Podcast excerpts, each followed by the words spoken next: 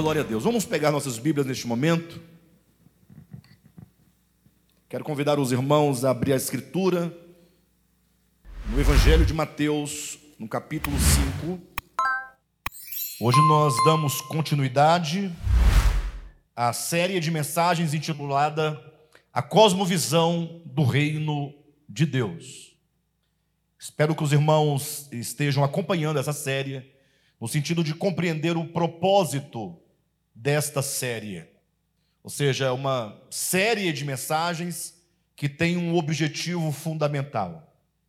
Ou seja, nós entendemos que toda a questão do homem sobre a face da terra, no que tange a sua existência, ou melhor, no que diz respeito ao como o homem se põe no mundo, como o homem vive no mundo, em relação a Deus, em relação a si mesmo, em relação ao próprio mundo, em relação ao, ao próximo, o modo como nós vivemos é um modo determinante a partir da cosmovisão que nos constitui.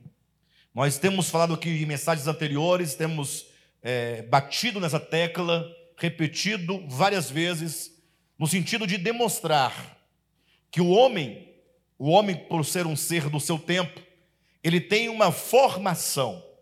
Essa formação que não começou com a nossa própria história, mas como nós sabemos que a nossa história, ela faz parte da história de outras pessoas, no caso dos nossos pais, dos nossos familiares, cujas vidas fazem parte da história de outras pessoas. Ou seja, aquilo que a Escritura diz acerca do presente século no qual nós vivemos, é a ideia de que o presente século no qual nós vivemos, ele tem um poder extraordinário de forjar percepções do mundo, percepções estas que não raras vezes são traduzidas por conceitos, por ideologias, por princípios, por doutrinas que regem a nossa vida e que nos levam como um princípio fundamental como uma orientação fundamental, nos leva a viver, a proceder uh, de acordo com essas convicções que estão forjadas no nosso coração. Eu sei que não é novidade para nenhum dos irmãos, mas pense comigo que o crente, ele vive, de certo modo, sempre uma tensão. Por que vive uma tensão? Porque imagine que você, certamente como eu, e como todos nós, uh, certamente você tem uma cosmovisão que foi gerada dentro de você. Ou seja, são percepções do mundo, é um modo de ver e de interpretar o mundo, e essa formação foi construída ao longo de toda a sua história. Quais foram os aparelhos usados para forjar em cada um de nós essas percepções que determinam o nosso viver?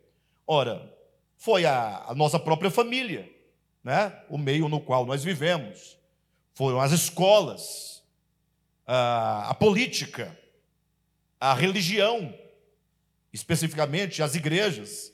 Então, todos nós aqui temos modos de ver e de interpretar o mundo que nos leva a agir em consonância com aquilo que nós de fato acreditamos, com aquilo que nós de fato cremos, verdadeiramente, porque são, uh, são ideias que estão enraizadas dentro do nosso coração. Mas aí um dia você se converteu a Jesus Cristo. Você lembra? Que você recebeu a Cristo num dado tempo, numa dada igreja, num culto, numa reunião, e aí você adotou a Bíblia como regra de fé e passou a fazer parte dos crentes, num sentido geral da palavra, né? E então você começou a ouvir muitas coisas, e eventualmente você mesmo lendo a própria Escritura, logo você começa a perceber que há muitas coisas que a Bíblia ensina, no sentido de que está claramente dito e revelado que isto ou aquilo consiste na vontade de Deus, e você sabe, portanto, que fazer deste modo, proceder assim, viver deste modo, consiste na vontade de Deus, mas a tensão, ela nasce exatamente aqui. Você tem o conceito da verdade no seu entendimento, mas no viver prático, o que comanda mesmo é aquilo que, como eu disse agora há pouco, aquilo em que você de fato crer. Aquilo em que você de fato acredita. Eu tenho certeza, se eu perguntasse, todos aqui levantariam a mão, no sentido de que falam assim: puxa, é verdade, a minha experiência mostra isso. Quantas vezes você, sabendo como viver neste mundo segundo a vontade de Deus, simplesmente você não vive. Não é? A exemplo daquele homem profético lá de Romanos capítulo 7, que é dito, né, o bem que eu quero fazer, este eu não faço. Mas o mal que eu não quero fazer, este eu faço. Ou seja, pensa numa, numa situação deste homem. Ele sabe, ele conhece a vontade de Deus, ele até tem vontade de realizar, mas na hora de realizar, ele não realiza. E como eu prometi para vocês, a partir de hoje, nós vamos começar a apresentar de modo claro qual é a cosmovisão do reino de Deus. Vamos apontar nas Escrituras. O próprio Jesus vai nos dizer quais são os princípios fundamentais e orientadores do reino de Deus que precisam de ser gerados dentro de nós. Eu tenho plena convicção que a cada, a cada princípio que nós apresentarmos aqui a partir de hoje, certamente você vai ter um choque. Porque quando você ouvir e você ah, sobriamente refletir sobre o que nós diremos aqui, você vai observar que talvez é, a sua visão não bate com a visão do Cristo. Ou seja, não que você discorde do Cristo, você até que concorda com o Cristo. Mas você vai perceber que na sua vida prática, o que Jesus falou não tem nada a ver absolutamente com aquilo que você busca, com aquilo que você deseja, com aquilo é, para o qual você se empenha por conquistar. Você vai ver que tem um contraste. Então, essa série tem um objetivo muito claro: destruir a sua cosmovisão presente. Essa é a verdade. Essa série tem por objetivo destruir a sua forma de perceber o mundo, a sua forma de lidar com o mundo, de lidar com Deus, lidar com as pessoas, lidar consigo mesmo, lidar com as coisas. Então, essa, essa série que já está em andamento, mas hoje nós vamos apontar ah, com precisão alguns aspectos fundamentais. E você logo então vai ser confrontado. E aí o objetivo é: deixe que a palavra mude a sua mente. Permita. E se você não estiver dando conta, porque não é tão fácil assim, é a, é a história de uma vida inteira, é? Mas você então tome cada um dos princípios que serão apresentados, para que você então possa tê-los diante do Senhor como quem busca querer aquilo que Deus diz que é o melhor para a sua vida. Aquilo que Jesus disse: batei, batei, e abre-se-vos-á. Buscai e achareis. Então, coloca como meta Vou bater, bater, bater, clamando ao Senhor, eu quero, eu preciso. E lógico o Senhor também quer. Você não vai pedir a Ele o que Ele não quer. Você vai pedir a Ele exatamente o que Ele quer. E você pergunta, ora, mas se Ele quer, por que, que eu preciso pedir? Porque Ele só fará em você aquilo que você também desejar. Então, a sua oração é um instrumento para que o seu coração possa ser alinhado ao coração de Deus. Não é uma oração como quem tenta mudar o coração de Deus. Não. Mas é a oração que alinha o seu coração ao coração de Deus e que muda o seu coração para que ele se identifique com o coração do Senhor. Amém, queridos? Então, Mateus capítulo 5, quero ler com vocês do versículo 1 até o versículo 3 somente. Vendo Jesus as multidões, subiu ao monte E como se assentasse, aproximaram-se os seus discípulos, e ele passou a ensiná-los, dizendo: Bem-aventurados os pobres de espírito, ou que sejam os humildes de espírito, porque deles é o reino de Deus. Eu quero que você fale no seu coração. Se quiser verbalizar, é bom. É muito bom. Quando você verbaliza, parece que a coisa fica dilata mais. Mas se você é um tanto introvertido e não deseja falar em voz alta, pelo menos diga no seu coração: Bem-aventurados, felizes, aleluia, bem-aventurados os pobres de espírito, porque deles é o reino de, de Deus. Glória a Deus. Queridos, interessante quando na sua leitura você começa a ler o contexto de, desse sermão, Mateus capítulo 5, 6 e 7, conhecido como o Sermão da Montanha, o Sermão do Monte, ele tem um contexto. Devemos entender que o contexto no qual ele se insere, ele é muito mais um contexto profético é, e um contexto de revelação do que um contexto meramente histórico. Essa advertência é interessante para que ah, nenhuma pessoa lendo os outros evangelhos, no caso de Marcos, Lucas e João, encontrem o Sermão da Montanha inserido talvez num outro contexto histórico. A Bíblia não é um livro de história. A Bíblia não tem a, a, a, intenção, no caso das Escrituras, não tem a intenção de te dar dados históricos precisos. A Bíblia, na verdade, é um conjunto de livros que tem como finalidade revelar Deus aos homens. Revelar Deus na medida do possível ao homem, na medida da condição humana de conhecer a Deus. Como Paulo diz, aquilo que de Deus se pode conhecer. E também revelar o homem ao próprio homem.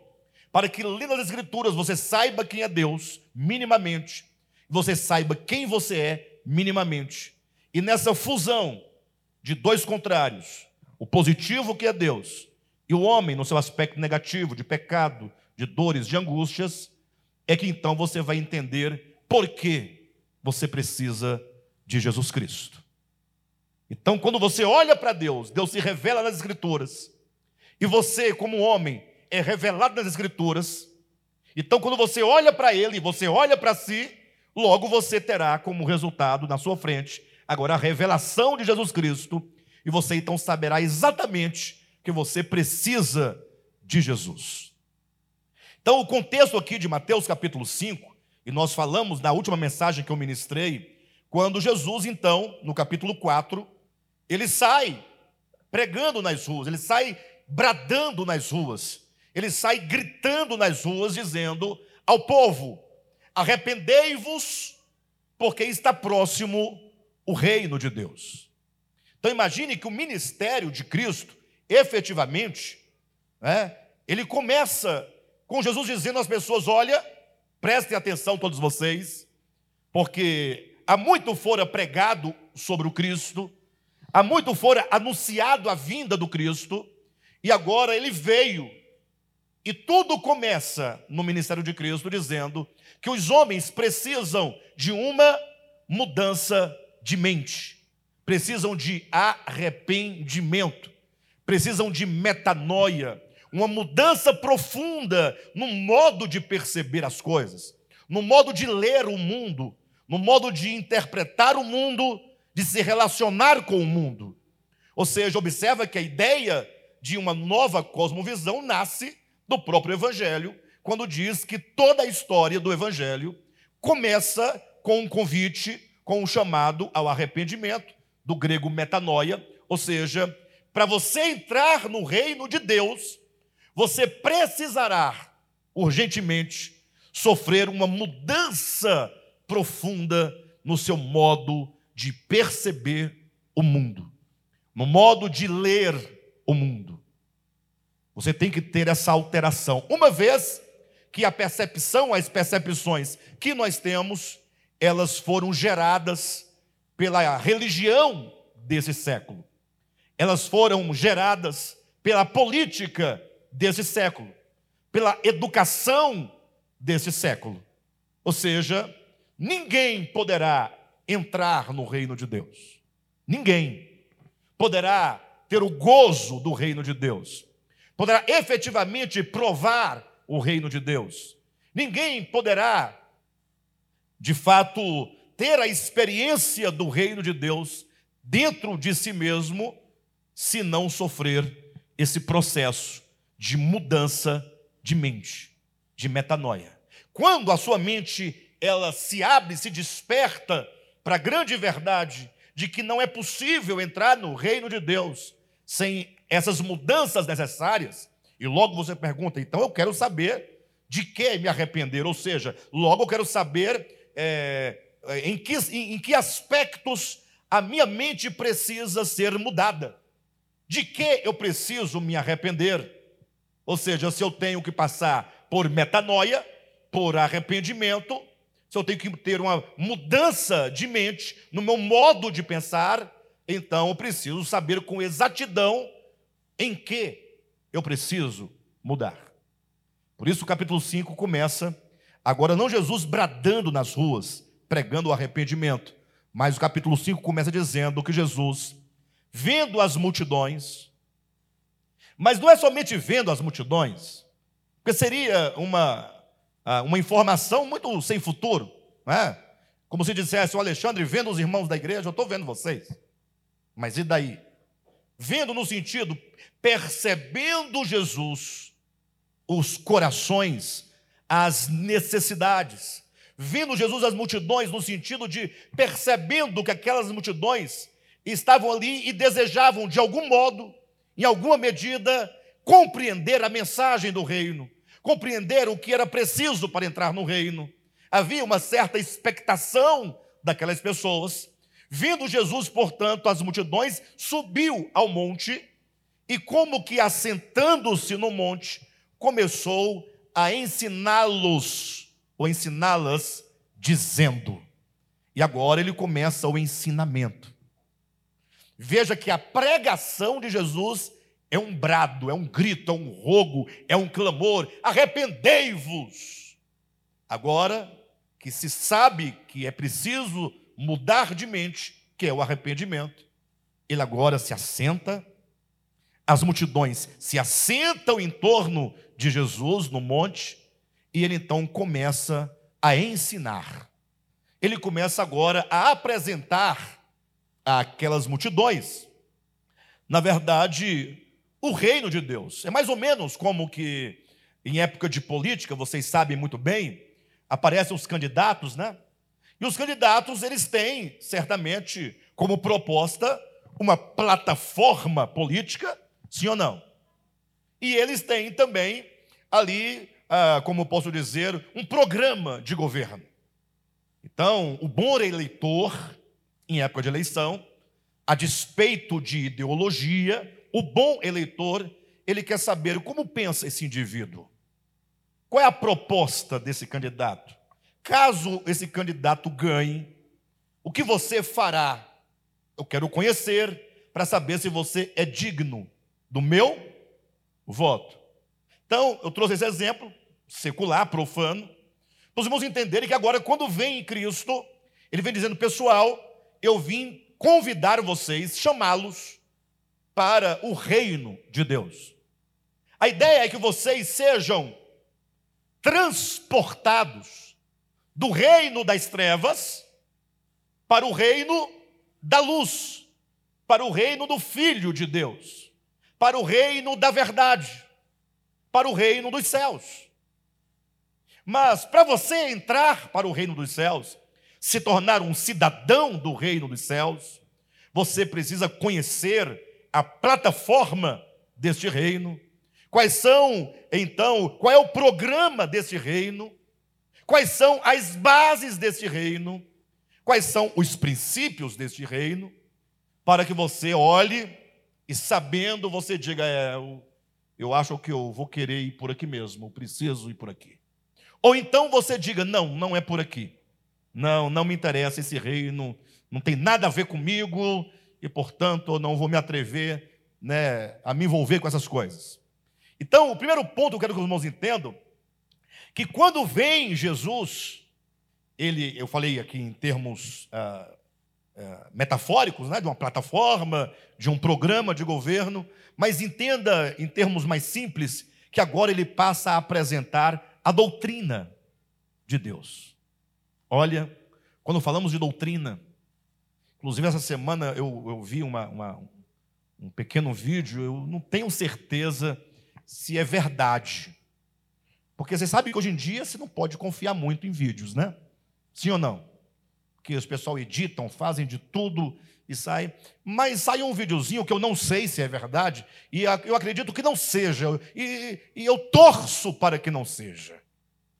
Porque beira o absurdo.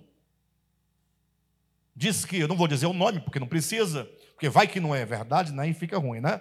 Mas de todo modo, imagine que uma grande igreja, denominação tradicional no Brasil, desde 1910, salvo engano, bem estruturada, bem estabelecida, bem definida, bem conhecida, uma das mais conhecidas. Imagine que um pastor, dessa, um representante dessa denominação dizia assim: Olha, a vacina do coronavírus, essas vacinas, são para a nossa, nosso ministério, não somente uma obrigação dos membros, mas nós já fizemos a convenção e se tornou doutrina. O primeiro absurdo é ele dizer que é obrigação. Né? Ou seja, o pastor vai obrigar os membros a tomarem vacina, uma coisa que não faz sentido com o reino de Deus. Não tem relação, vamos colocar nesses termos. Né? Nesse sentido, cada um cuide de si. Você toma vacina ou não toma vacina, isso é um problema seu. Perfeito? A igreja não se envolve nessas questões, porque são questões pessoais. Não diz respeito ao evangelho, nós não nos envolvemos. Ponto final. Entenderam ou não? Agora, já é, já é estranho um pastor dizer que a igreja obriga seus membros a, a, a vacinarem-se. Agora, chega o absurdo quando diz: olha, a, a toda a elite, né, a toda, a, a, todo o clero da igreja se reuniu, os chefes, os presidentes, os diretores, etc., e decidimos por convenção que faz parte da doutrina da igreja a obrigatoriedade da vacina. Eu fiquei pensando, esse povo perdeu o senso. Doutrina. Ou seja, o que ele está dizendo é o seguinte: nós aqui, homens, decidimos é, qual é a doutrina que você deve seguir. E agora imagine a quantidade de milhares e milhares e milhares de pessoas que estão subordinadas a um tipo de doutrina que claramente se diz que nós criamos, nós inventamos, são doutrinas de homens. O cristianismo está totalmente fragmentado, pelo menos o cristianismo do Ocidente, totalmente fragmentado em milhares e milhares de seitas, em milhares e milhares de denominações, cada qual com a sua doutrina.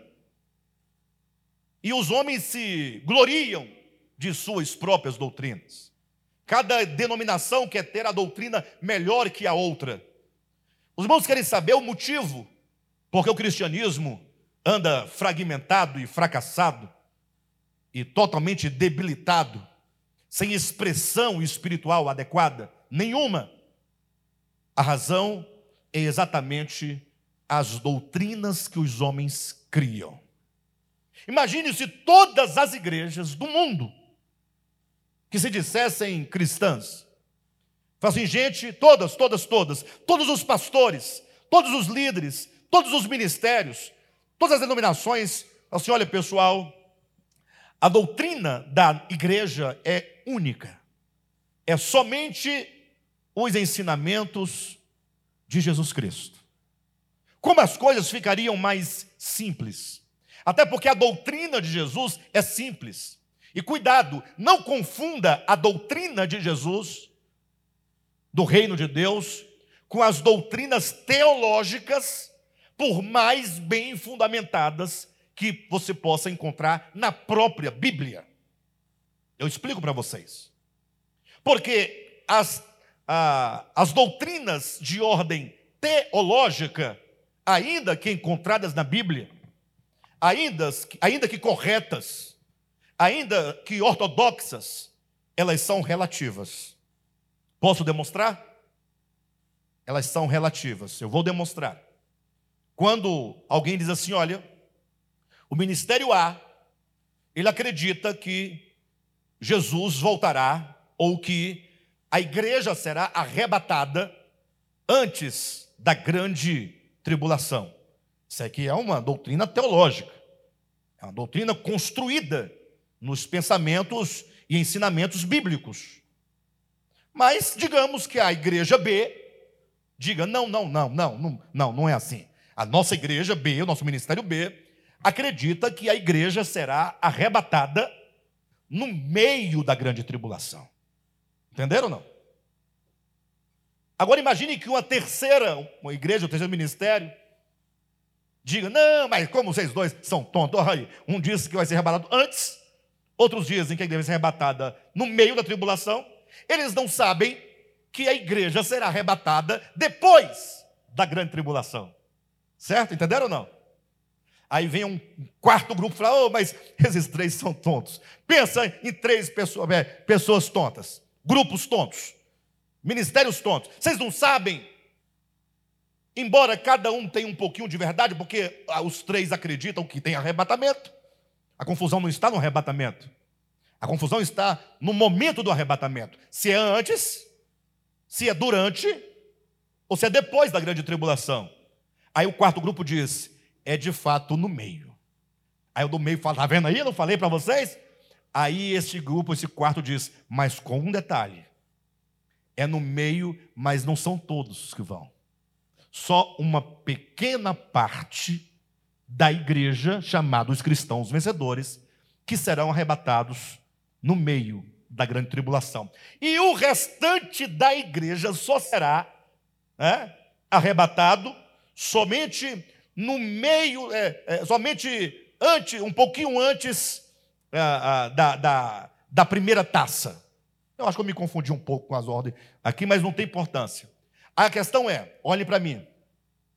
Este aqui que acredita que vai arrebatado antes da tribulação, perde a salvação por isso? Ele se torna mais pecaminoso, menos pecaminoso, mais santo, menos santo, mais puro, menos puro do que os outros? É só um conceito. Ou seja, a, o momento do arrebatamento não faz parte da fé cristã.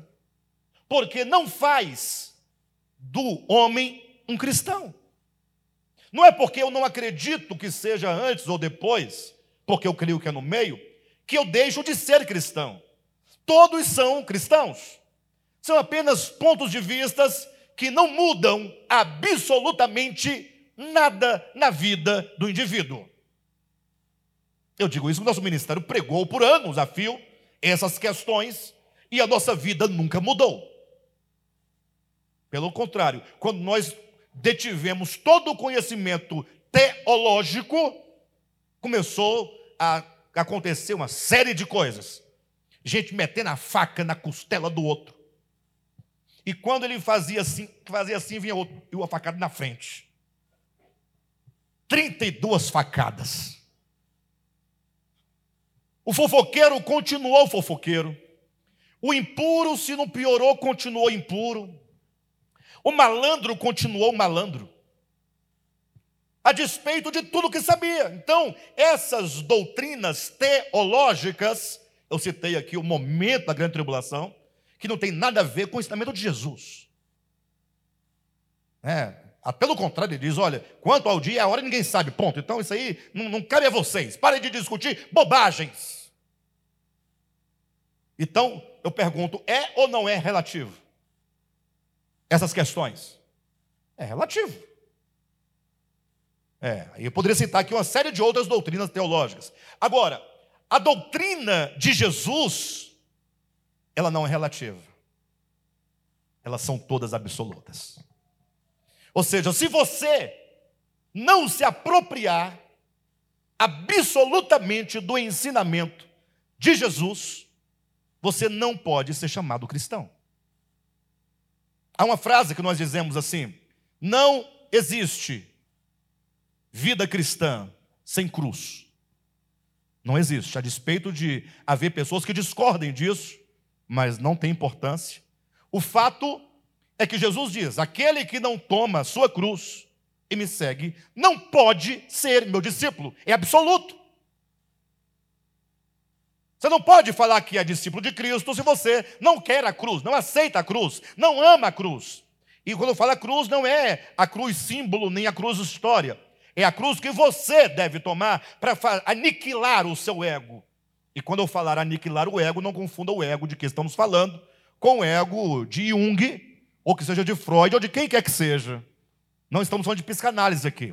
Quando você for ao curso de psicanálise, lá você tem que entender o conceito junguiano, né? É, de acordo com a psicanálise analítica dele. Perfeito ou não? O professor Josué está aqui, pode me falar com mais propriedade. Inclusive, um dia ele vai falar alguma coisa para nós nesse sentido, para fazer uma diferença dramática, para que todos compreendam. Peço por, a gentileza sua. Outra coisa é quando você vem ao DEVAP, e ao falarmos de ego, é um outro conceito totalmente diferente, que não pode ser confundido. Se você confundir o conceito, você está fadado ao fracasso do entendimento do que se quer dizer aqui. Perfeito? Então, quando Jesus fala que se você não toma a cruz, não pode ser discípulo dele, ele está dizendo: olha, a cruz é fundamental, não é relativa. Entenderam isso? E Jesus, então, assentando-se no monte, ele passa a apresentar, portanto, a sua doutrina, a doutrina de Jesus, a doutrina do reino de Deus, a cosmovisão do reino de Deus, os princípios fundamentais né, do reino de Deus, a direção governante que deverá agora determinar a vida de todo o cristão. Mas a figura de Jesus subindo o monte e assentando-se, os discípulos assentando em volta dele, também é muito icônica, muito interessante.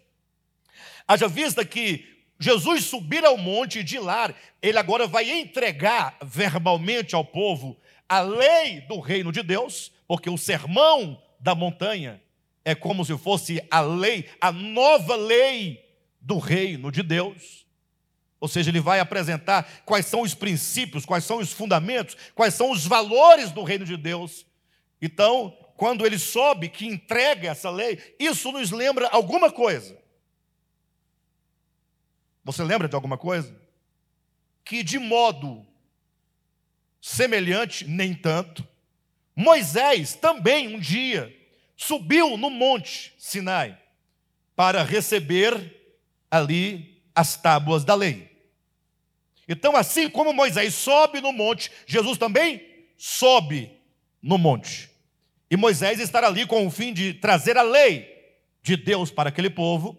E Jesus está aqui também para trazer, entregar a lei do reino de Deus, a nova lei do reino de Deus, aos cidadãos do reino dos céus. Então, essas imagens desses dois montes são muito interessantes. E é interessante que em Hebreus capítulo 12, quando o escritor aos Hebreus fala sobre Moisés subindo no monte, irmãos, a, a, só em ler a leitura do texto bíblico já é uma leitura aterrorizante. Agora imagine só para aqueles que estavam lá. O texto de Hebreus diz que enquanto Moisés falava lá no monte com Deus, disse que uma densa nuvem escura cobria o monte. Sabe quando tem aquela nuvem bem pesada, escura, que fecha todo o céu e você fica meio assim, triste, com medo, assustado, inseguro, incerto, não é? E diz que dessas nuvens saíam relâmpagos e trovões e raios, e o monte tremia e fumegava, saindo fumaça. E é dito que todo o povo estava ah, com medo porque é dito que é mesmo um animalzinho que nada sabe, se tocasse a patinha no monte, morreria.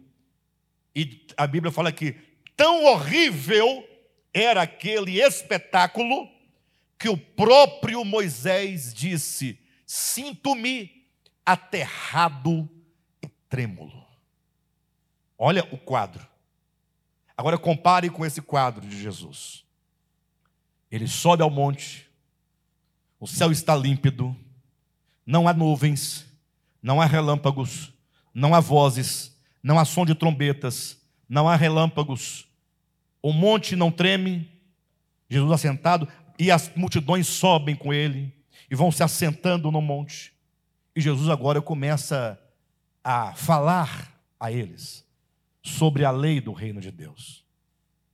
A grande diferença é que aqui se vê, se percebe, se anuncia a ideia de um Deus transcendente que está tão raivoso na hora de entregar a sua lei que ele ameaça matar até um cordeirinho, ou um cachorrinho, ou um gatinho, ou uma galinha que seja, que tocasse a patinha no monte de morte. Pastor, mas por que era assim? Bem, isso é muito simbólico, porque Paulo diz que isto aqui no Monte Sinai era o símbolo do ministério da morte e da condenação. Era para ter medo mesmo. Ou seja, esse espetáculo horrível é uma cena para dizer: olha, você é, é, é, está habilitado a lidar com a santidade divina. O que, é que o homem tinha que fazer? Não, eu estou fora desse monte. Eu não, não quero, porque eu não dou conta. É cair prostrado e falar: Senhor, eu não dou conta, porque é, fatalmente eu vou morrer. Porque se um animalzinho que não tem pecado morre se tocar o monte, que dirá eu, pecador velho, calejado, cheio de mondrongo pelas costas, tanto pecado que tem. Então, esse homem tinha que, vendo esse quadramático, simplesmente clamar por graça e por misericórdia.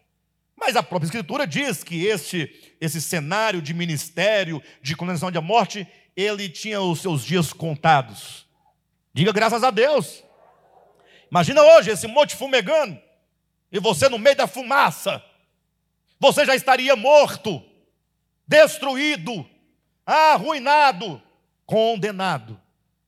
Disse que esse ministério da condenação da morte, ele já nasceu morrendo.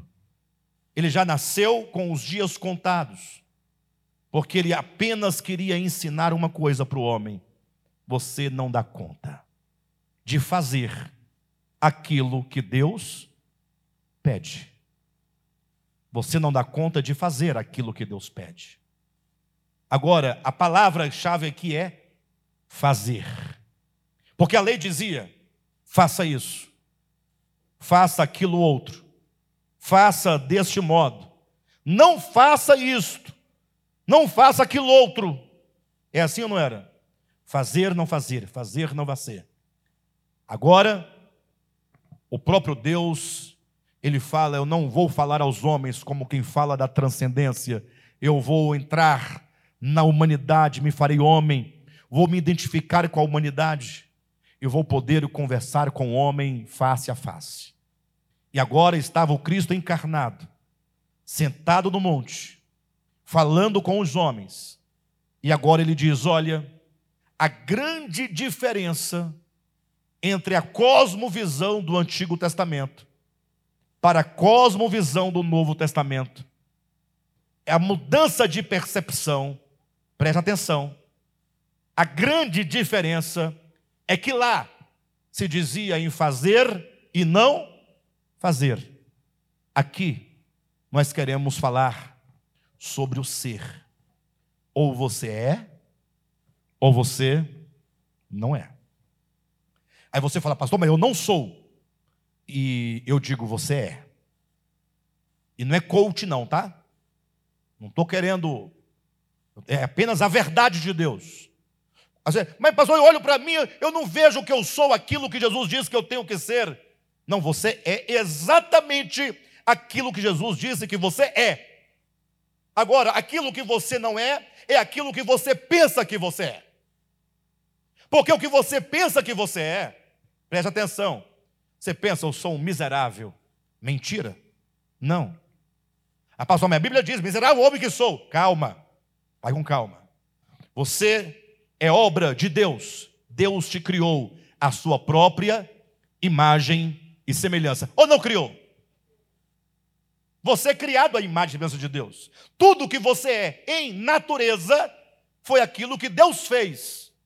E vendo Deus tudo o que havia feito, disse que tudo era muito bom. Olhe para a sua natureza humana. Ah, pastor, é uma podridão só. Para. Para. O que você está chamando de podridão é uma máscara. Aquilo que você chama de podridão em você, de imprestável, e que de fato tem que sair de você, que de fato tem que ser aniquilado, é o que nós desse ministério chamamos de ego. Então, uma coisa é aquilo que você é em natureza, conforme Deus te criou. Outra coisa é aquilo que o pecado fez você pensar que você é, sem ser. E o resultado dessa ideia, dessa ilusão e dessa mentira é a desgraça e a podridão na qual nós vivemos. No dia que você perceber que existe uma ilusão dentro de você, uma mentira dentro de você, uma cosmovisão do inferno, do império das trevas gerada, e você conseguindo perceber isso pelo poder da verdade, você será liberto dela. Para tentar explicar um pouquinho sobre o ego, para ninguém pensar que eu estou falando de Jung, presta atenção. Eu vou dar um exemplo para você entender o que é o ego. Nunca mais você vai esquecer o que é o ego, e ninguém vai deixar de entender o que é o ego. Perfeito? Daqui a pouco eu chego no primeiro princípio da cosmovisão do reino de Deus. Sem problema. Existe um grande, existia um grande escritor espanhol, né? Miguel de Cervantes, escreveu um livro chamado Dom Quixote de la Mancha. Quem já leu? Muito bem. Duas pessoas. É, vocês entenderem, eu vou falar sobre o ego. Eu quero falar Dom Quixote, vai nos falar sobre o ego. Mas olhe primeiro para quem foi Dom Quixote. Dom Quixote era um homem, um fidalgo, um camarada, inteligente. E ele então um dia começou a ler um livro de, de cavalaria. Aqueles grandes cavaleiro, cavaleiros andantes da antiguidade que saía para libertar as princesas que estavam aprisionadas nos castelos. E ele saía então para vencer os dragões, para vencer os inimigos, para por levar a justiça e a paz a todos os oprimidos. Imaginaram? Ele lendo aqueles livros desses cavaleiros medievais, aqueles guerreiros que levavam a, a, a humanidade aquilo de que eles mais precisavam, que era a prática da justiça. Eles iam para cumprir a justiça, libertar os oprimidos.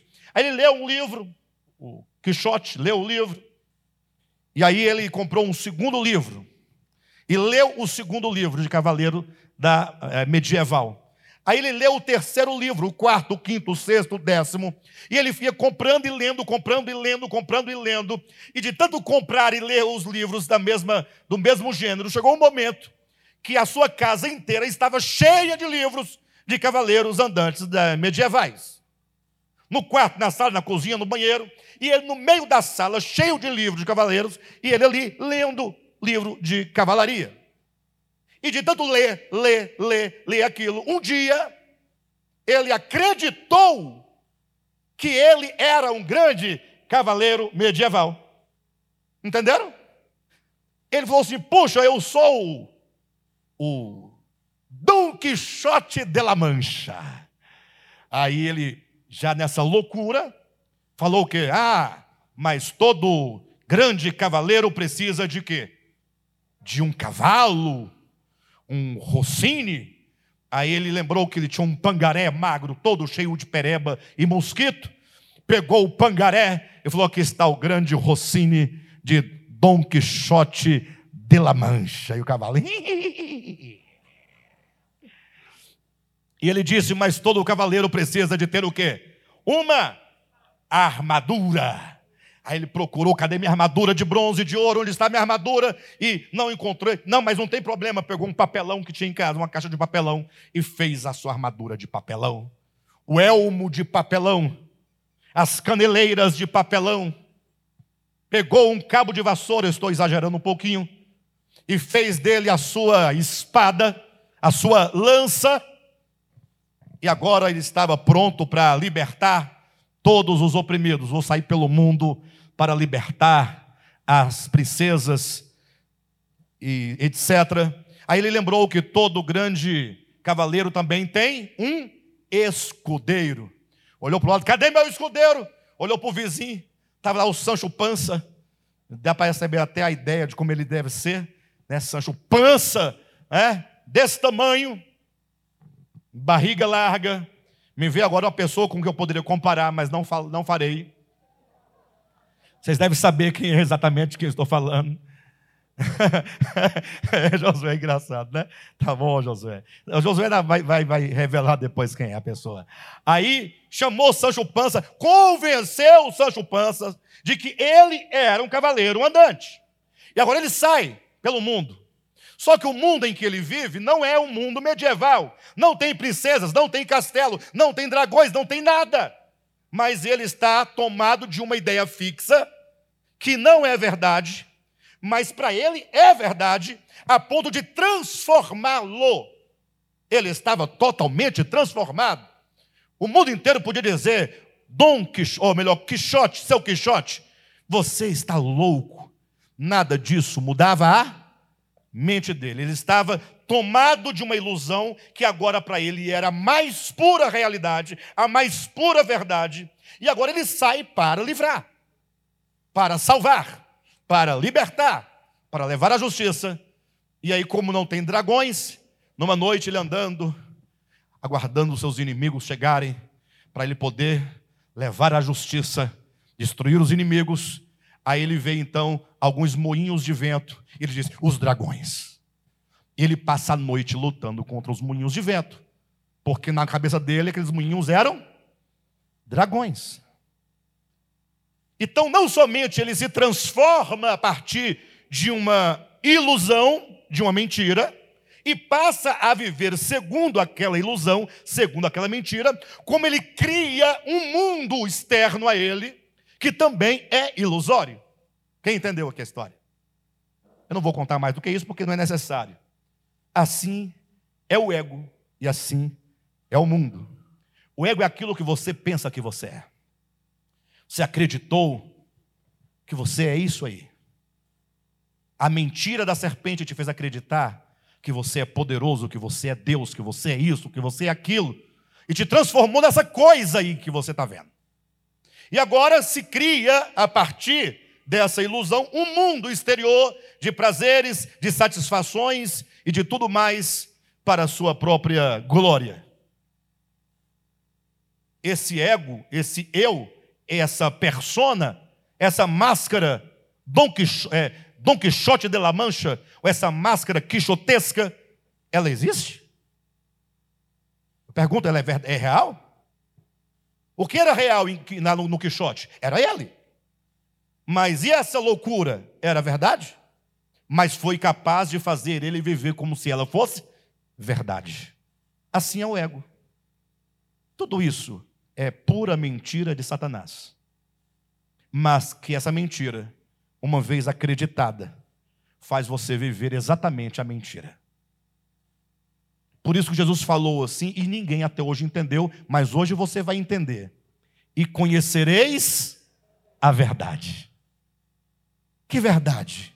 do caráter de Deus, do amor de Deus, da bondade de Deus, da misericórdia de Deus, da graça de Deus e daquilo que você é nele. Você foi criado nele, vive nele, se move nele, existe nele e a sua mais íntima essência é o sopro do Todo-Poderoso. Isso é a verdade a seu respeito. Agora, até você entender isso e desejar por isso, esse ego velho maldito, essa máscara, essa ilusão, essa mentira. Por mais que eu fale, por mais que eu explique, por mais que você ouça, fala a verdade. O que é verdadeiro mesmo é aquilo que nós julgamos ser sem ser, sem sermos. Fala a verdade. É uma luta. Então, agora, Jesus fala: no reino de Deus não falaremos sobre o fazer. Moisés falou sobre o fazer. Sabe o que aconteceu? Sabe o que aconteceu? Conforme está em Atos dos Apóstolos, capítulo 15, nem os nossos pais, ninguém do povo de Israel, nem os melhores do povo de Israel conseguiram cumprir aquilo que tentaram fazer. Faça, faça, faça, você até que começa a fazer. Quantas vezes você tentou fazer? Fala a verdade. Se você, a partir de hoje, eu vou mudar. Eu vou mudar. Você estava decidido a mudar, você ouviu uma palavra, você se comoveu. Mas quanto tempo você precisou para esquecer que você tinha prometido a você mesmo que você iria mudar e você não lembra mais? Que você um dia prometeu. É facinho. Você começa empenhado. É, pode observar, todo ano, final de ano, o povo fala: é, novo ano, vamos fazer nossas metas. Esse ano eu vou emagrecer. Gente, basta você olhar os anos anteriores, com exceção da Vera que fez bariátrica, mas olha para os anos anteriores e você vê que cada ano você vai ganhando dois quilos a mais. E quanto mais dois quilos você ganha, a cada ano mais velho vai é de dois vai para três quilos. Sabe com quantos quilos você vai morrer? Uns 200. Está repreendido? Não adianta repreender. Ué, você disse que vai mudar, mas você não muda os hábitos alimentares. Não faz dieta, não vai para academia. É, eu conheço uma pessoa que foi para academia. Eu posso falar que eu conheço essa pessoa. Só foi um dia. E pensa que no dia seguinte eu estava xingando a professora. A, a pessoa que dava as instruções lá na, na, na, na academia. Porque ela falou assim: olha, seu Alexandre, você pega esse pezinho aqui, dois pezinhos, velho, coisa mais sem futuro, não pesa nada.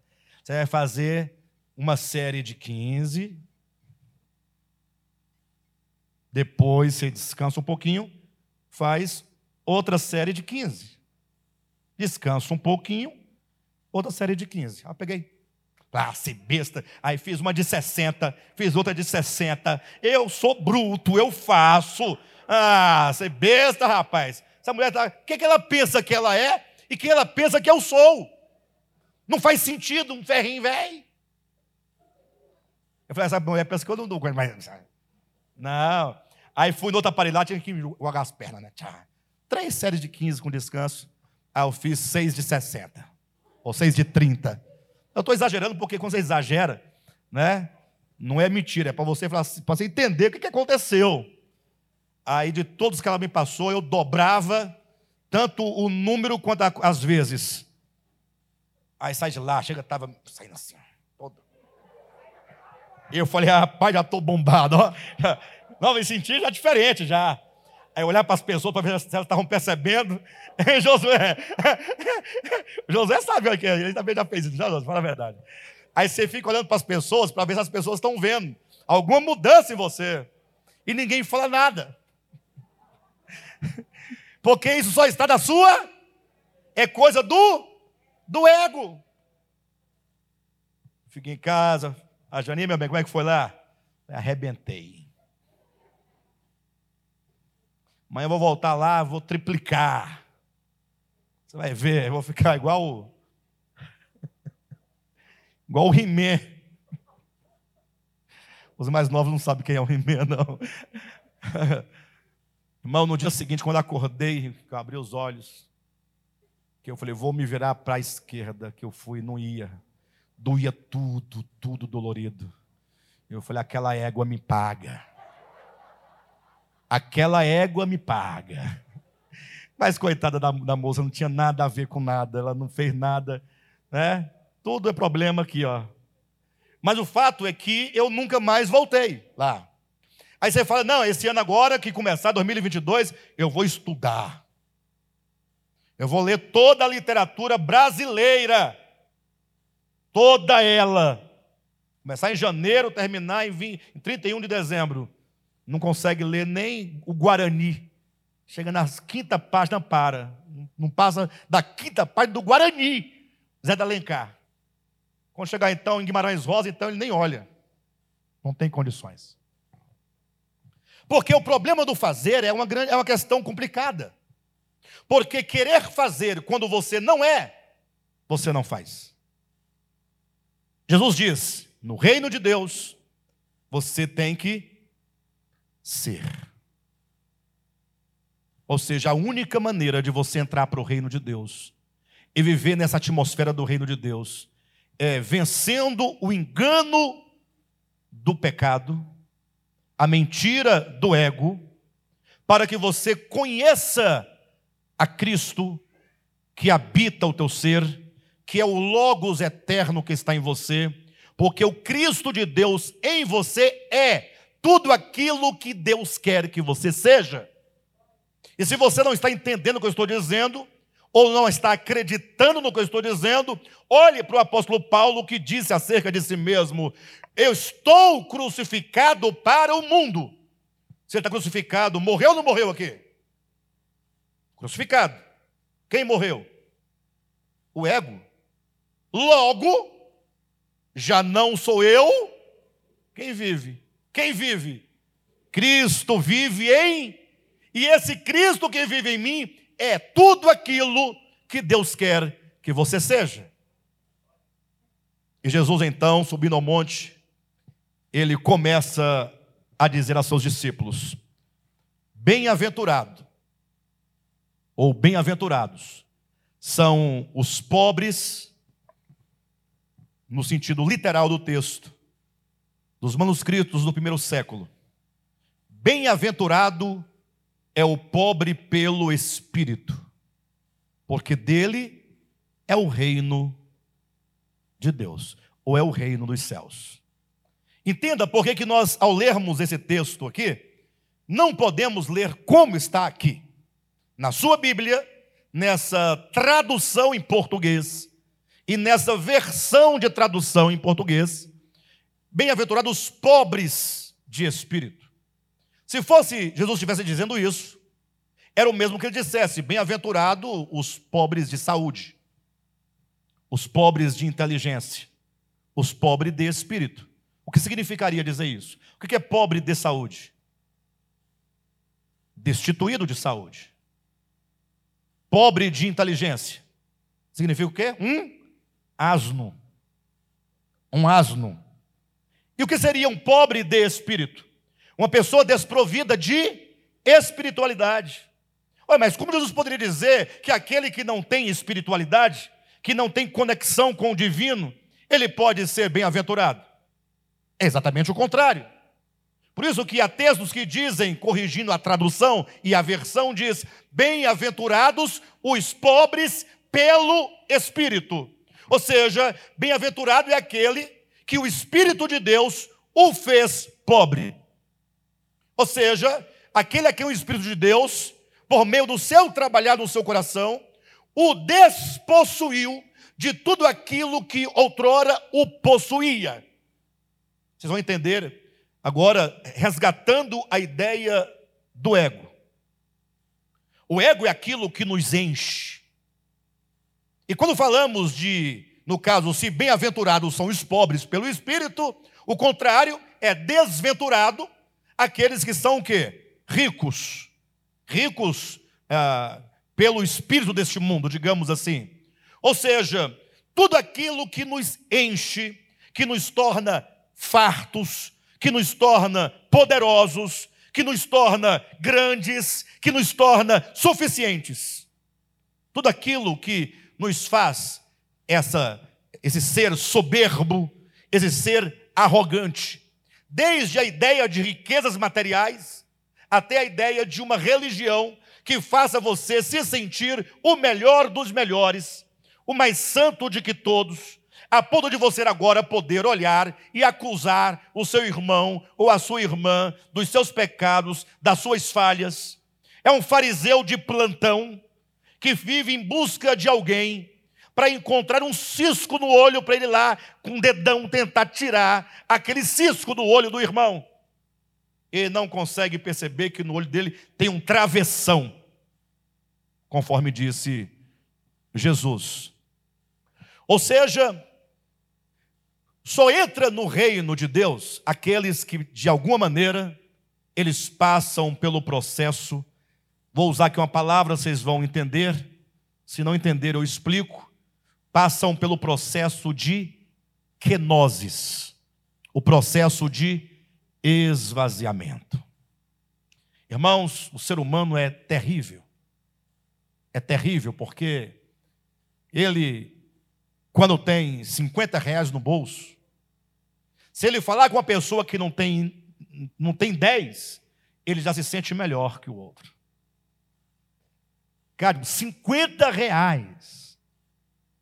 Se ele ver que o, se ele vir que o outro não tem, ele já incha o peito. Já muda o modo de falar.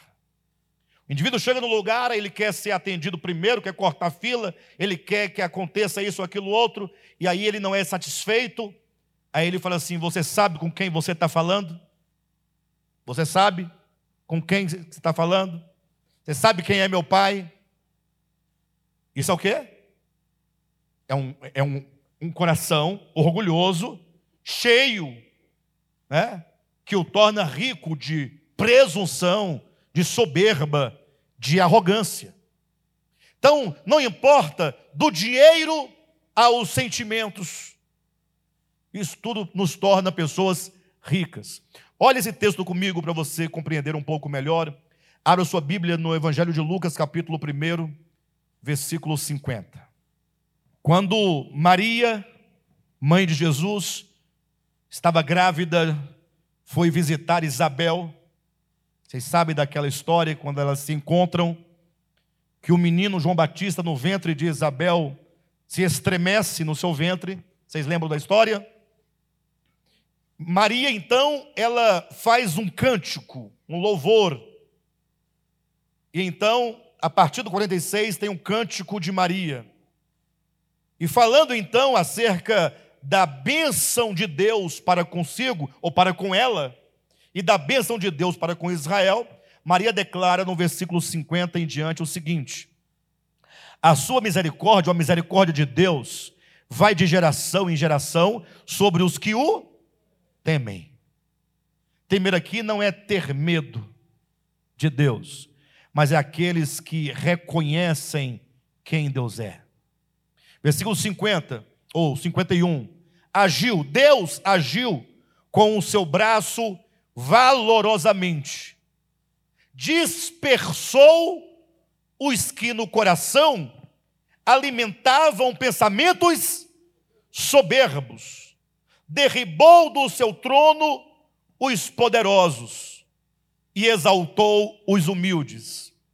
O 53, então, é a chave para nós entendermos os bem-aventurados, os pobres pelo Espírito. Encheu de bens os famintos e despediu vazio os ricos. Ou seja, quantos se aproximavam dele, de Jesus, com, essas, com esse coração soberbo, quando se aproximavam de Jesus rico, seja de riqueza material ou de riqueza dessa do problema do ego no coração, eles voltavam vazios. Daqui a pouquinho, se o tempo me permitir, vou falar sobre o rico de Mateus 19. Mas um homem rico de riquezas materiais e um homem rico de sentimentos perversos e malignos no coração, essa mesma pessoa que tinha uma coisa e a outra, se retirou triste da presença de Jesus. Ele foi o homem rico, foi despedido vazio da bênção, vazio da graça, vazio da misericórdia. Ao passo que os miseráveis, que se aproximaram do Cristo de Deus, saíram de sua presença cheios da graça, do amor, da bênção, da benevolência de Deus. Então o texto é claro: despediu vazios ricos e encheu de bens os famintos. Por falar em riqueza, você pode é, colocar a riqueza em dois planos: o plano do ego, um coração soberbo, cheio. Se não houver o esvaziamento, aquilo que está em Filipenses capítulo 2, a partir do versículo 5, tende em vós o mesmo sentimento que houve também em Cristo Jesus. Só uma pergunta, vocês estão me entendendo? Vocês querem gozar dessa atmosfera do reino de Deus? Mude, passa por metanoia, mudança de mente. Tudo aquilo que porventura torna então o homem soberbo. Paulo vai dizendo: tende em vós o mesmo sentimento que houve também em Cristo Jesus. Se você não tem esse sentimento, comece a buscar hoje. Pastor, qual é o sentimento que houve também em Cristo Jesus? Que ele, sendo Deus, portanto rico, sim ou não? Milionário, bilionário, trilionário, só sei até aí. Eu não sei as escalas superiores dos lários. Ele sendo o próprio Deus, em quem, por meio de quem e para quem são todas as coisas. Fantástico, ele é tremendo. Não se apegou ao fato de ser Deus. Você já imaginou se você fosse dono pelo menos de uma estrela? Não, se você fosse o dono da Terra, do planeta, o planeta não é nada em todo o universo. Mas se você tivesse pelo menos a Terra, você nem cagava. Mas Josué, todo mundo caga. Mas, mas vocês estão entendendo? Porque você ia sentir o quê? O que que você ia se sentir? Se você não tem nenhuma casa própria, já é assim. Passou um camarada num carro, misericórdia. Um sonzão, o som valia mais que o carro dele. Pá, pá, ninguém conseguia ficar perto. Aí uma pessoa falou assim: rapaz, eu fico imaginando, no dia que esse camarada tiver um carro, o que, que não vai ser dele, né? Vocês estão entendendo? Você não tem, você não tem nenhum carro, nenhuma casa. Ah, mas eu tenho um carro, meu carro é um Civic, meu carro. É. Mas não é nada diante de tudo que existe. E você é assim. E se você fosse o dono da terra, dos rios, dos mares, dos peixes, das aves, de tudo, seu, propriedade sua, o que, que você faria? Você estaria sentado aqui? Fala a verdade. Se você fosse dono do Carrefour, você não estaria aqui?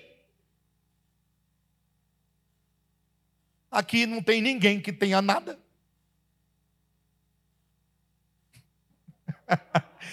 Esse amém foi assim: Amém.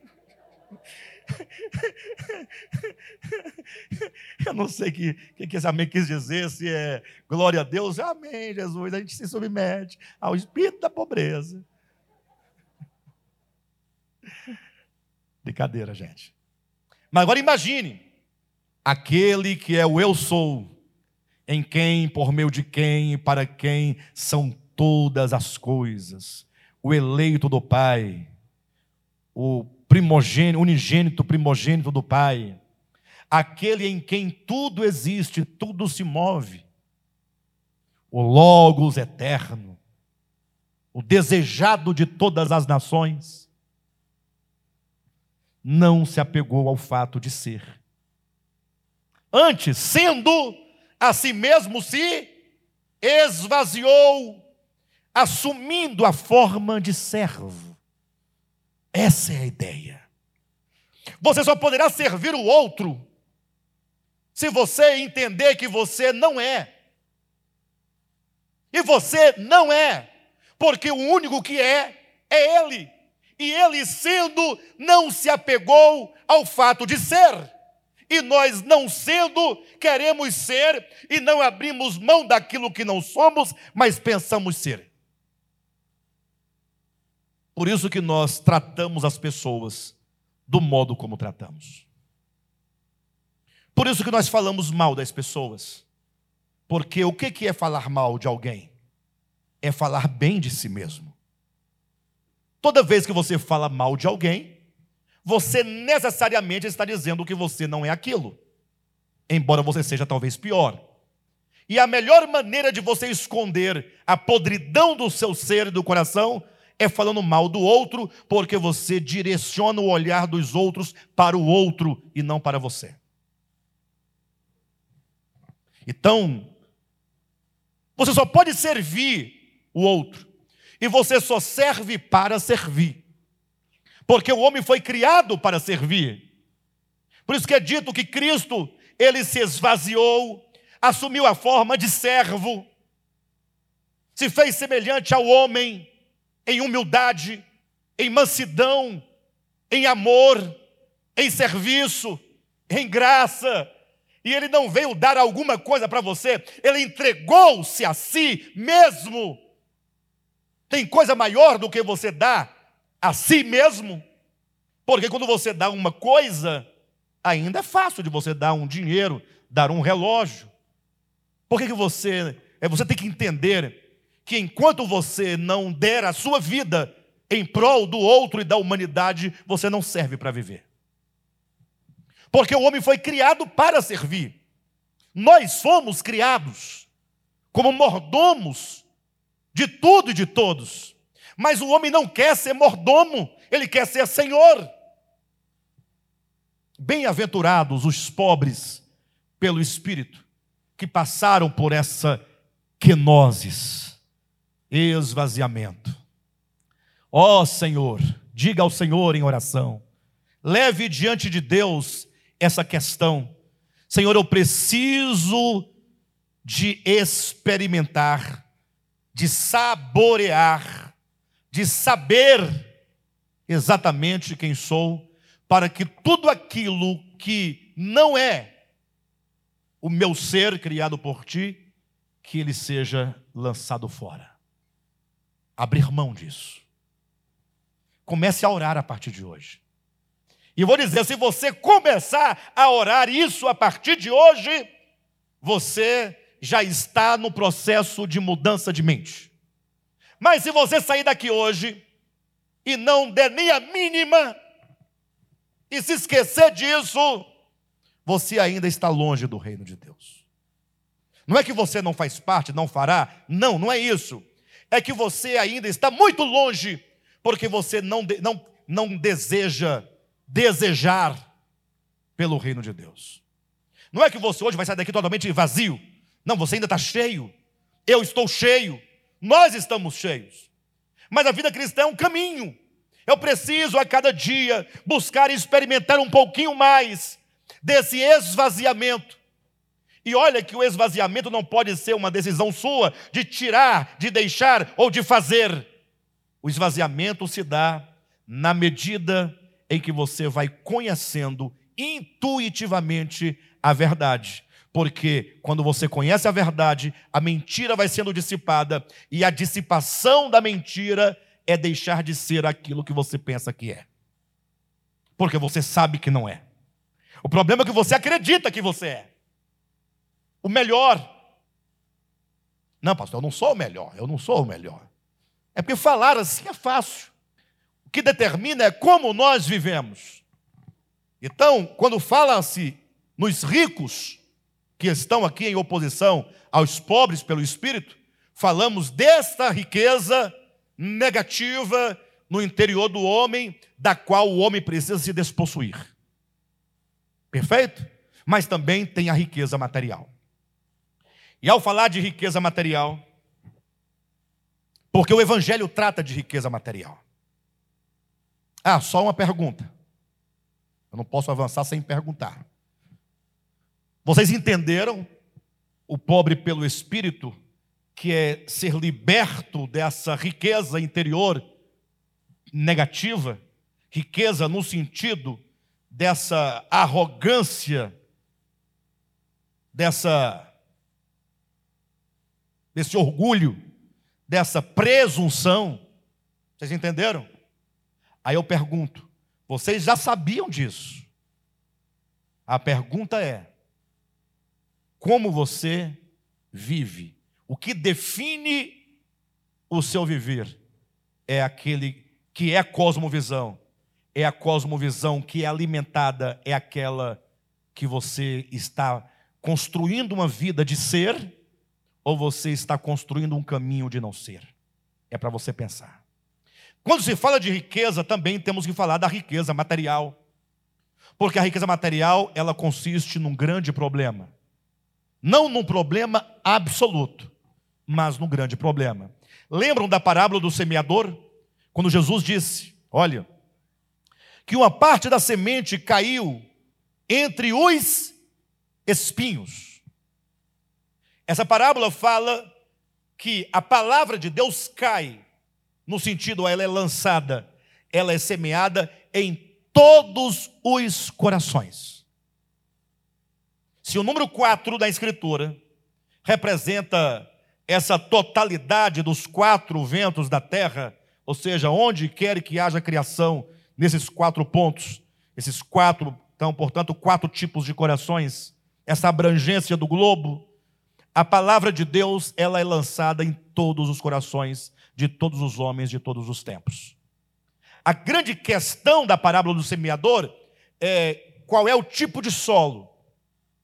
Porque a semente, ela é boa, e de tão boa, até entre os espinhos ela nasce.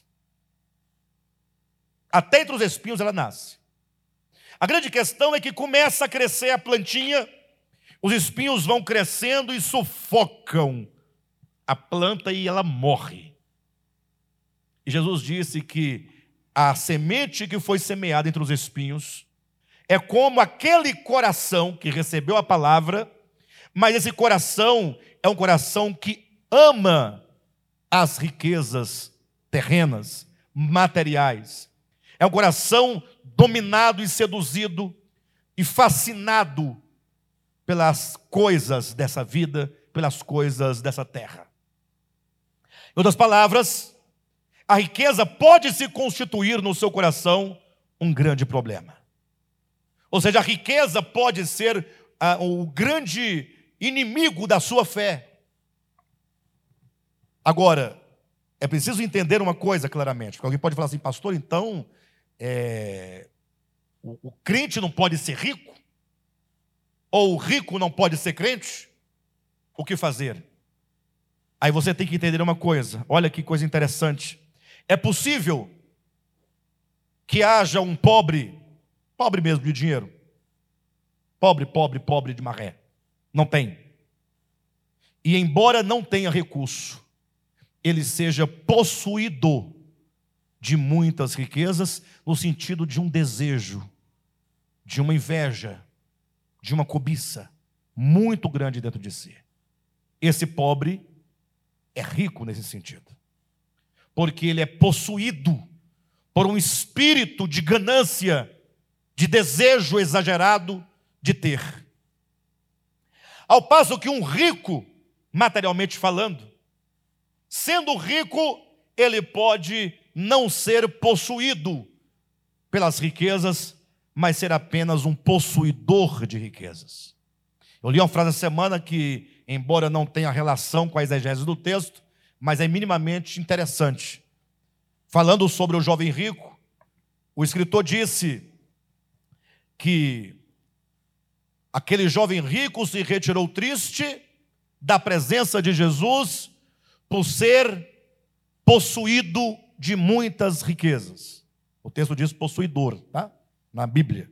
Mas ele diz por ser possuído de muitas riquezas. E aí ele explica por que ele colocou nesse sentido, ele queria gerar sentido daquilo que ele queria dizer.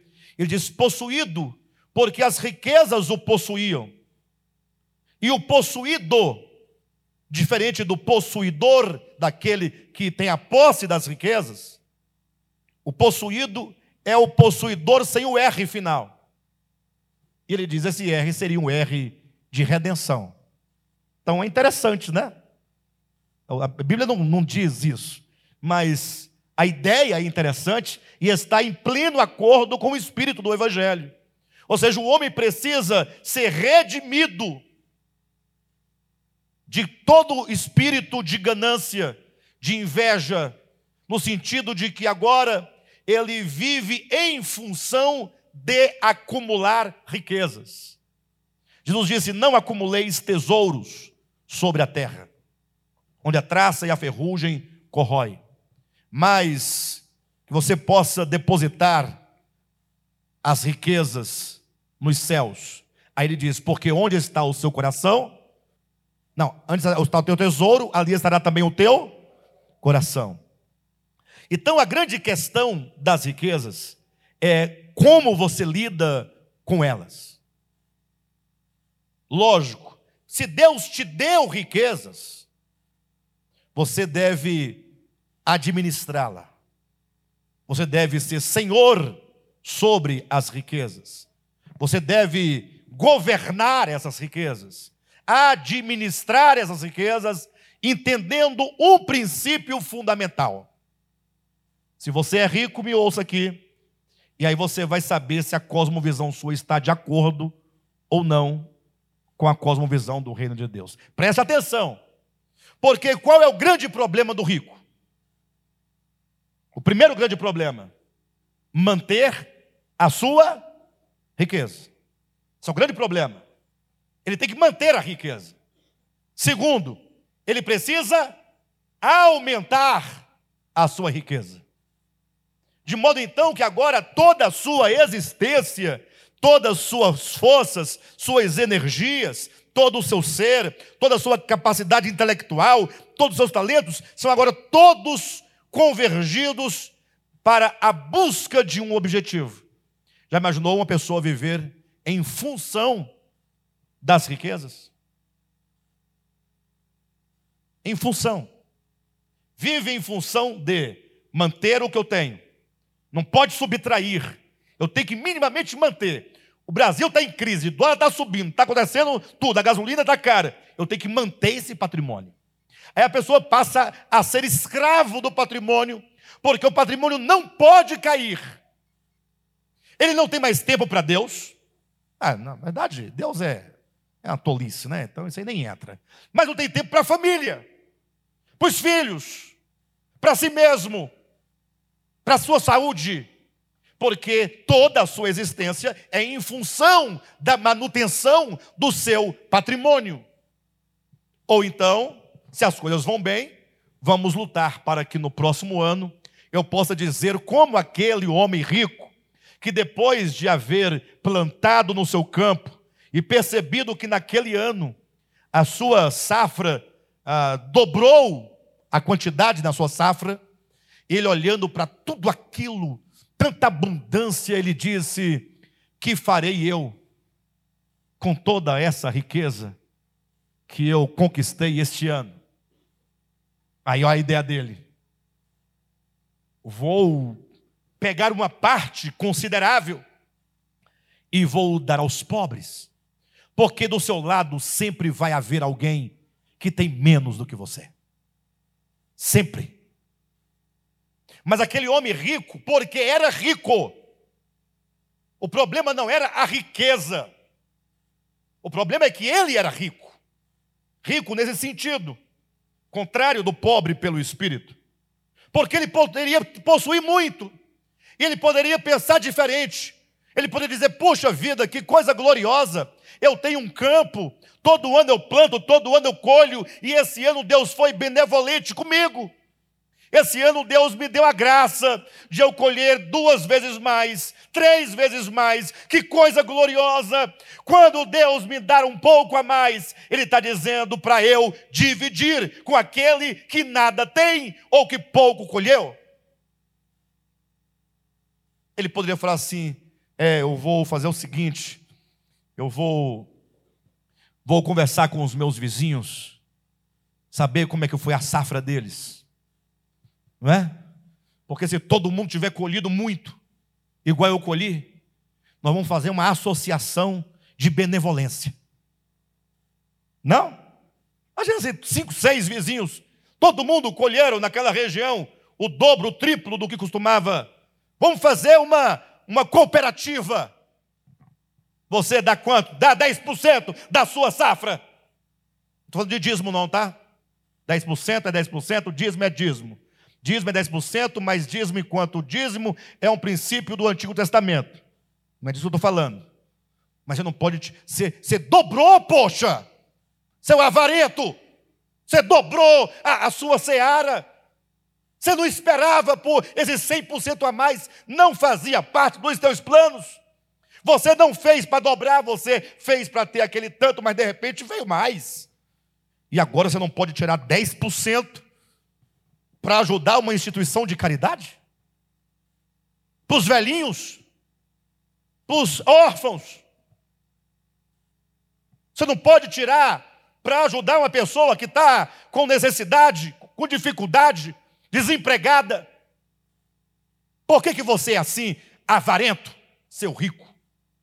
Lembre-se, o rico, lá de, de Lucas 16, 19 em diante, lá do rico e Lázaro, ele era rico, e porque ele ficava naquela mesa se regalando de tanta riqueza, e era incapaz de enxergar o Lázaro à sua porta. Ele morreu e foi para o inferno. É para lá que vão os ricos. Para o inferno, pastor? É para o inferno. Exatamente para o inferno. E quisera Deus esse inferno de que estamos falando fosse o inferno de que você está pensando. Porque se o inferno de que estamos falando fosse o inferno do qual você está pensando, seria muito melhor. Porque só queima pele. Esse inferno de queimar pele não existe. Lá não tem pele, não tem carne, não tem ossos. Lá só tem consciência do outro lado. E portanto, o fogo que queima é o fogo que queima a consciência. É um fogo que arde na consciência. É um fogo que destrói, que aniquila. E que enquanto você não abrir mão, enquanto você não ceder, enquanto você não se despossuir, você ficará lá enquanto não pagar o último centavo. Entenda, aquele rico foi para o inferno. Por quê? Porque ele era possuído de muitas riquezas. A cosmovisão do reino de Deus, e eu estou encerrando, ela diz o seguinte, 1 Coríntios capítulo 9, ela diz que Deus pode fazer-vos abundar em toda boa obra. O assunto de 1 Coríntios capítulo 9 é dinheiro. Dinheiro é o assunto. Pode ler. Do início ao fim do capítulo. E diz que Deus pode fazer você abundar em riquezas materiais. E saiba que todos nós aqui, cada um de nós, recebemos uma medida de Deus. Uns mais, outros menos, outros menos ainda. E Deus então, e Paulo continua dizendo que Deus pode fazer-nos abundar em termos materiais, para que? Olha, para que? Ou seja, quando Deus faz você prosperar, não é para você ter mais do que os outros. Não é. Quando Deus te dá um pouquinho a mais, ele está dizendo que tem alguém com quem você deve compartilhar, no sentido de que quando você compartilha, você está tratando o seu coração em relação às riquezas. Deus pode fazer-nos abundar, a fim de que, para que nós transbordemos ou superabundemos em toda boa obra. Olha para a sua condição. Sabe essa sua condição aí? Ouça, em nome de Jesus. Aí você pode falar assim, ah, pastor, mas eu não estou nessa categoria, porque Deus não me fez abundar. Eu só tenho um pouquinho. É só que o seu pouquinho é abundância diante de alguém que tem muito menos do que você.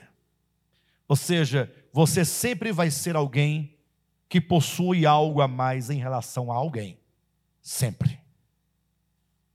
E então agora, Deus te dá para você aprender a distribuir. Lógico que no mundo que a gente vive hoje, com tanta gente esperta e malandra, tem muita, não tem?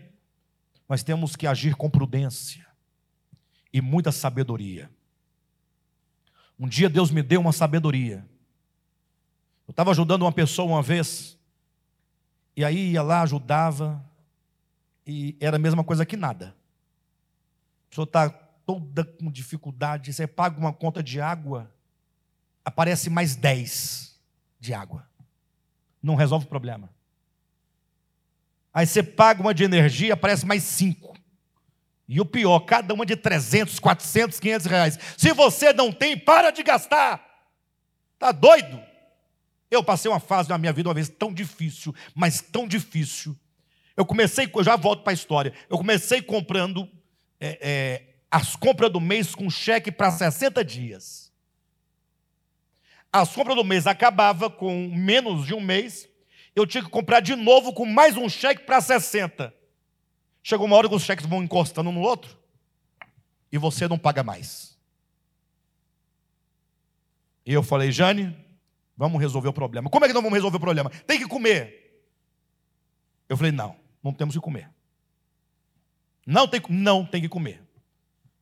Nós temos que comer somente o necessário para chegar no dia seguinte.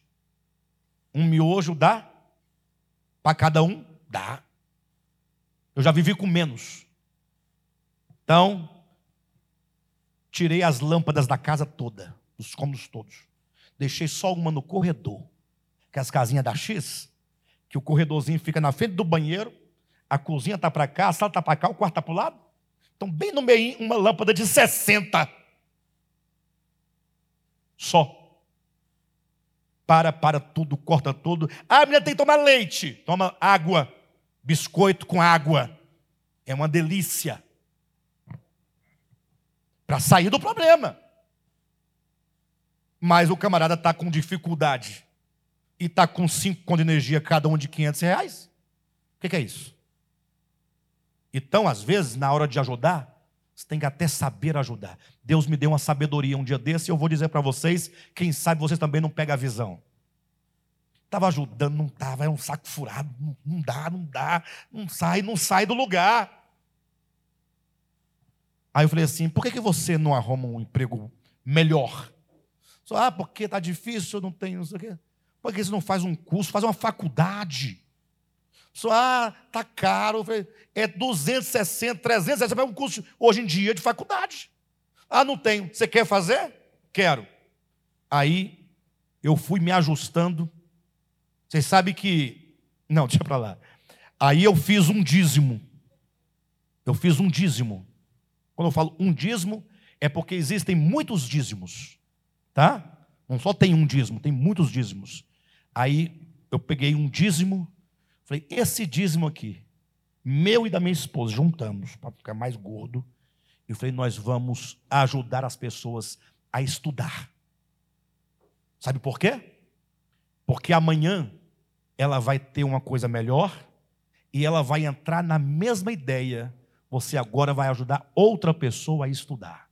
Lógico que nesse trâmite até completar tudo, a gente dá uma caixa de miojo, porque também né?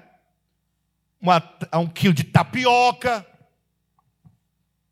uma, um cuscuz. Não pode dar coisa boa, não, senão a pessoa acostuma. Vai só ajustando, mas ajudando a pessoa a sair daquela situação.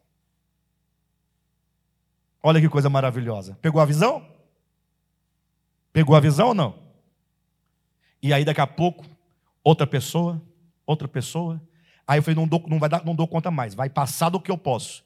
Aí começa a chamar pessoas. Josué, quer me ajudar? Vamos fazer uma corrente aqui? Porque aí a gente pode ter mais pessoas sendo ajudadas. Aí vem cá ajudar também você, vem cá você. Aí vai crescendo. As pessoas vão aprendendo e gostando de ajudar. Já imaginou se todos nós começarmos a fazer coisas mais ou menos assim? Não exatamente assim, mas mais ou menos assim. Sabendo que quando Deus te dá, é porque Ele quer que você superabunde em toda boa obra. Bem-aventurado é o pobre pelo espírito, porque dele é o reino de Deus. Você quer o reino de Deus? Quer gozar das delícias desse reino? Ser um cidadão desse reino?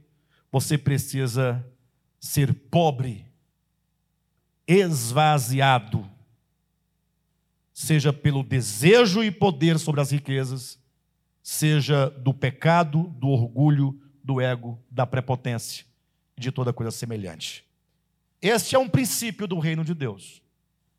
Eu não posso deixar de encerrar agora, o horário já não me permite mais, mas não posso fechar sem dizer uma coisa.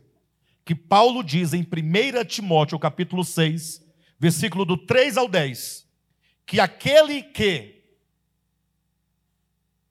não conhecendo a doutrina de Cristo acerca das riquezas, essa pessoa, por não conhecer, ela é enfatuada, nada sabe, mas tem mania de questões, e agora essa pessoa, porque não conhece ou não aceita a doutrina de Cristo, ela passa a ser amante, amante ou ser possuída do amor ao dinheiro. Paulo diz: aquele, ah, como é? o amor do dinheiro ou ao dinheiro é a raiz de todos os males. E muitos nessa cobiça caíram da fé. Tá bom? Então, saber lidar com as riquezas e tratar com o problema do ego no coração constituem-se esses dois pontos um princípio e um fundamento do reino dos céus. Amém? Glória a Deus.